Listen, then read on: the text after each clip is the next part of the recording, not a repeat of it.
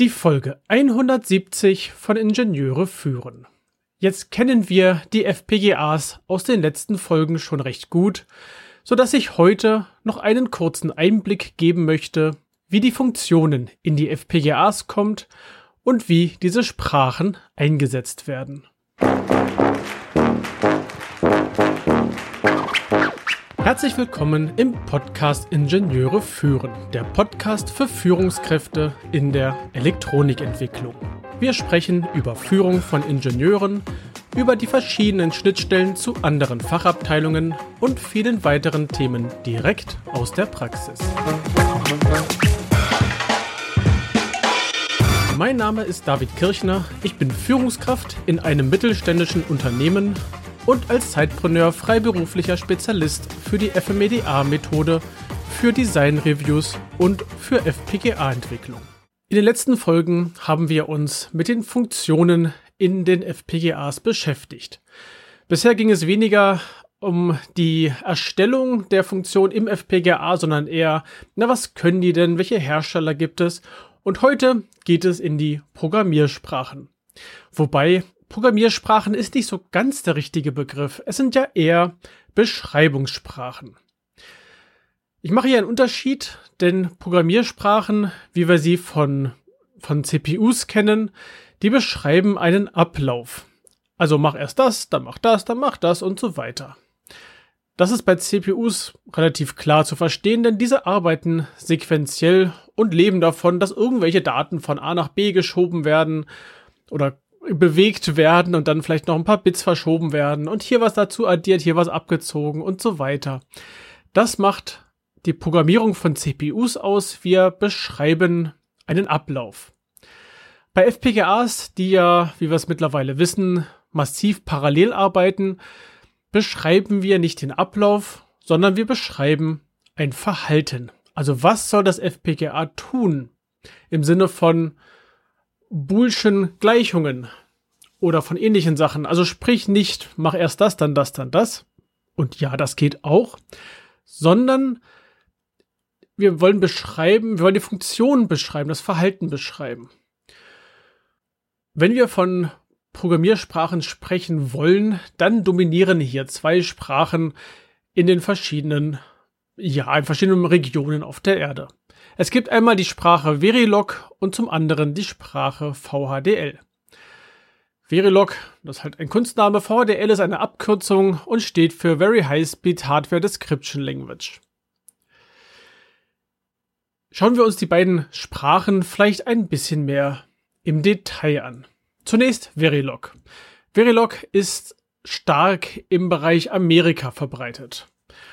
Und was zunächst nur für Simulation gedacht war, ist inzwischen, und inzwischen heißt hier seit oh, 30, über 30 Jahren, ist inzwischen eine Standard ja, HDL-Sprache, also Hardware Description Language. Es gibt noch andere Varianten und Versionen von dieser Sprache, Verilog A zum Modellieren von analogen Schaltungen und Verilog AMS in Kombination dann eine Sprache für analoge und Mixed Signal Designs. Es ist eine recht kompakte Sprache. Und aus meiner Sicht, und ich bin halt kein Verilog-Entwickler, Entwickler in VDL, aber wenn ich was in Verilog gesehen habe, es ist sehr, sehr kompakt und leicht unübersichtlich. Ich glaube, es lässt sich sehr schnell herunterschreiben, weil wenig auf, ja, wenig Struktur seitens der Sprache vorgegeben wird. Es lässt sich also einfach losschreiben mit den Portdefinitionen und welche in VDL sind Signale, in Verilog sind das Wires, also tatsächlich beschrieben werden Drähte, Drähte als Verbindung zwischen zwei Punkten oder zwischen ein und mehreren Punkten. Und dann werden entsprechend die weiteren Sachen runtergeschrieben. Flipflops werden relativ simpel beschrieben, wie sie, ähm, wie auf die Flanken reagiert wird. Also, es ist eine kompakte Sprache. Ich finde sie im Vergleich zu VDL schwierig zu lesen, aber ich glaube, das ist einfach eine Sache der Gewöhnung. Im Gegensatz dazu ist VDL stärker hier in Europa vertreten. Und es ist schon von vornherein darauf ausgesetzt, äh, darauf nicht ausgesetzt, ähm, ausgelegt gewesen, äh, FPGAs zu beschreiben. Na klar, ich kann auch Simulationen damit schreiben. Das nennt sich dann meistens Testbenches, mit denen ich dann einen VDL-Block oder ein VDL-Modul testen kann. Und VDL hat mehr strukturierte Blöcke. Ganz klassisch gibt es dann hier unser Beginn und ein End. Kommt mir bekannt vor aus, ich glaube, Pascal hat es da was gehabt als Programmiersprache.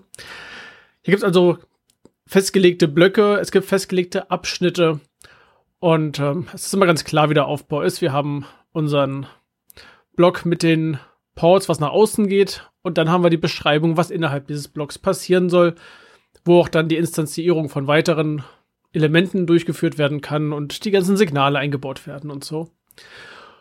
Und ich finde, hier gibt es eine klare Bezeichnung auch von diesen Abschnitten innerhalb vom VDL-Quelltext. Ja, es wird mehr Text sein für die möglicherweise gleiche Funktion. Ich finde es dadurch persönlich allerdings auch wesentlich übersichtlicher. Es gibt eine umfangreichere Beschreibung. Das ist, ähm, es ist, es ist angenehmer für, ich glaube auch für Außenstehende, so einen VDL-Code nachzuvollziehen im Vergleich zu einem Verilog-Code. Aber ja, ich bin ein bisschen, wie soll ich sagen, ich bin hier parteiisch, weil ich mehr mit VDL arbeite als mit Verilog und vielleicht die Vorzüge von Verilog so noch nicht, ähm, ja, noch nicht gelernt habe. Was beide Sprachen gemeinsam haben, in beiden Sprachen lässt sich, und das ist immer wichtig, Kommentare schreiben. Das geht wunderbar in beiden Sprachen. Und beide Sprachen beschreiben auch einerseits ein Verhalten, also sprich eine kombinatorische Logik. Andererseits können aber auch Registertransfers beschrieben werden, wo Flipflops vorhanden sind, die dann synchron Daten weiterreichen. Es gibt auch noch mehr Gemeinsamkeiten. Zum Beispiel lassen sich Blöcke parametrisieren oder es lassen sich hierarchische Strukturen aufbauen. Ähm, es sind Elemente, die schon mal definiert wurden als Komponenten einbaubar. Das ist dann, hat dann so ein bisschen Ähnlichkeit zur Elektronikentwicklung. Ich nehme jetzt mal den Baustein und den Baustein und den Baustein und verbinde die Ausgänge und die Eingänge miteinander. Und dann funktioniert was wie von Zauberhand. Und dieses Denken, ich nehme Bauelemente und verschalte sie, das haben wir auch in dieser Sprache, in diesen Sprachen eingebaut. Bei Verilog noch stärker aufgrund des Namens Wire als Verbindungsdraht zwischen irgendwelchen Ports. In VDL sind es Signals, also Signale. Also ich glaube, hier wird schon stark von Hardware-Seite aus gedacht. Bei den Parametrisierungen können wir zum Beispiel äh, übergeben, wie viele, ähm, wie, wie viele Bits irgendein Signalvektor haben soll. Das kann, es kann ein allgemeiner Block definiert werden, der mit praktisch beliebige breiten Vektoren arbeiten kann oder Signalvektoren arbeiten kann. Und erst mit der Instanzierung dieses Blockes werden Sachen festgeschnürt, dass ich zum Beispiel die Vektoren haben mit 8-Bit oder mit 12-Bit oder mit 17-Bit oder was ich halt für meine Anwendung benötige. Genauso kann ich Konstanten einbauen, die mir Informationen von meinem höheren hierarchischen Ebenenlevel nach unten durchreichen zu meinen Modulen. Das sind so die Gemeinsamkeiten. Und dann gibt es noch die Möglichkeit, mit Hilfe dieser Sprachen sogenannte geheime IP-Blöcke zu generieren. Ich hatte schon mal erwähnt, es läuft, also ich hoffe, es habe es erwähnt, doch, ich habe es glaube ich erwähnt.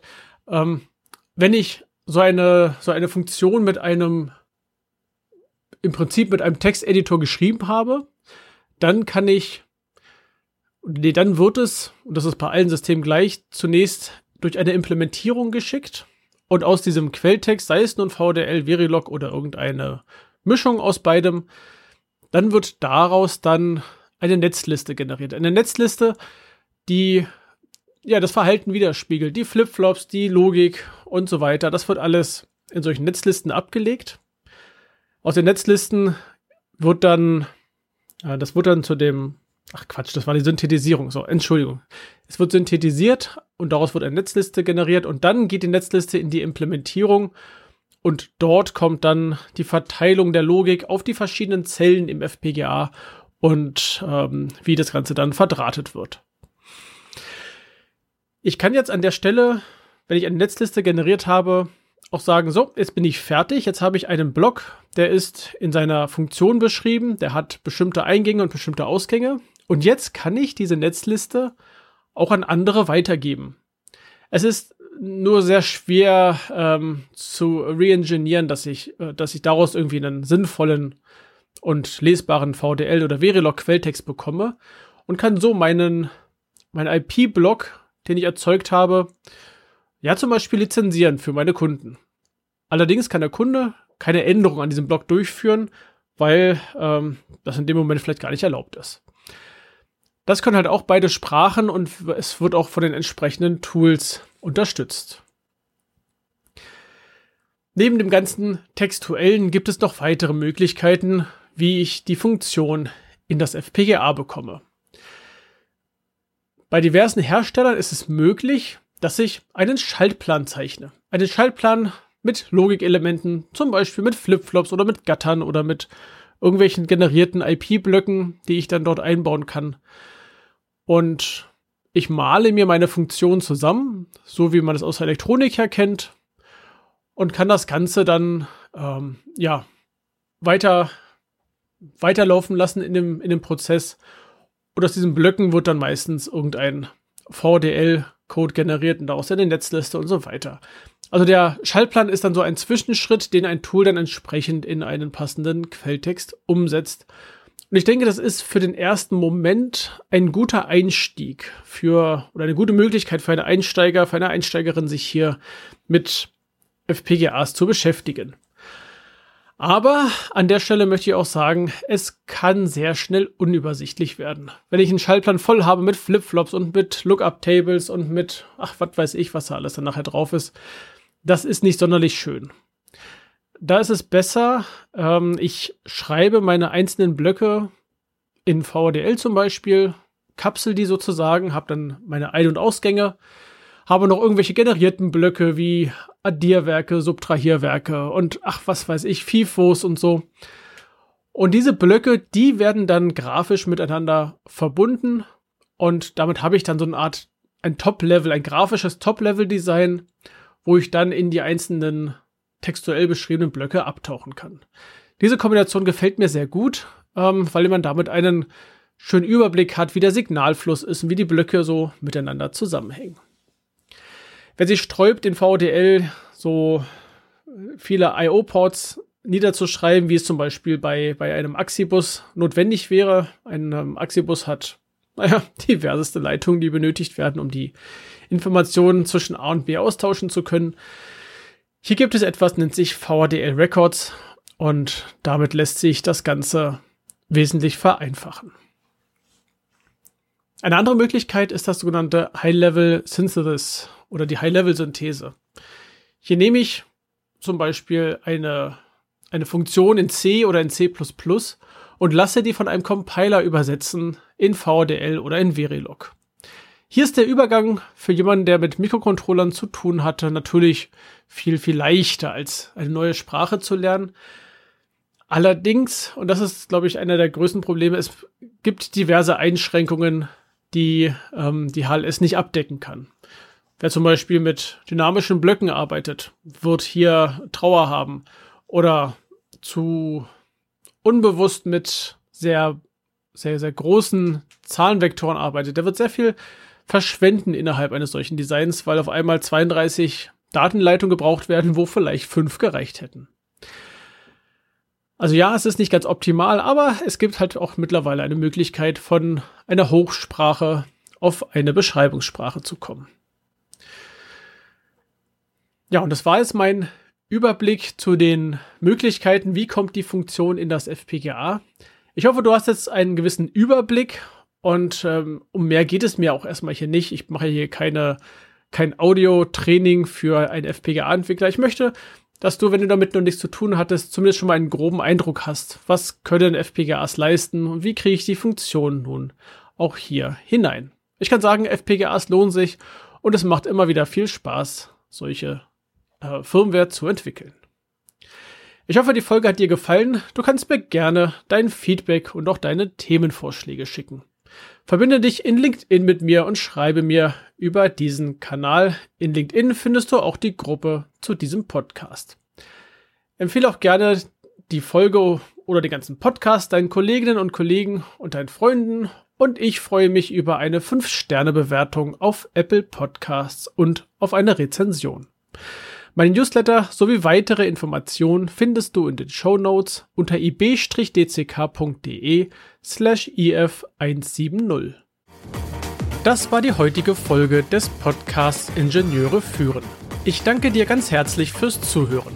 Nutze das Wissen und die Tipps, um deinen Arbeitsalltag zu vereinfachen und zu verbessern. So sage ich Tschüss und auf Wiederhören. Bis zum nächsten Mal. Dein David Kirchner.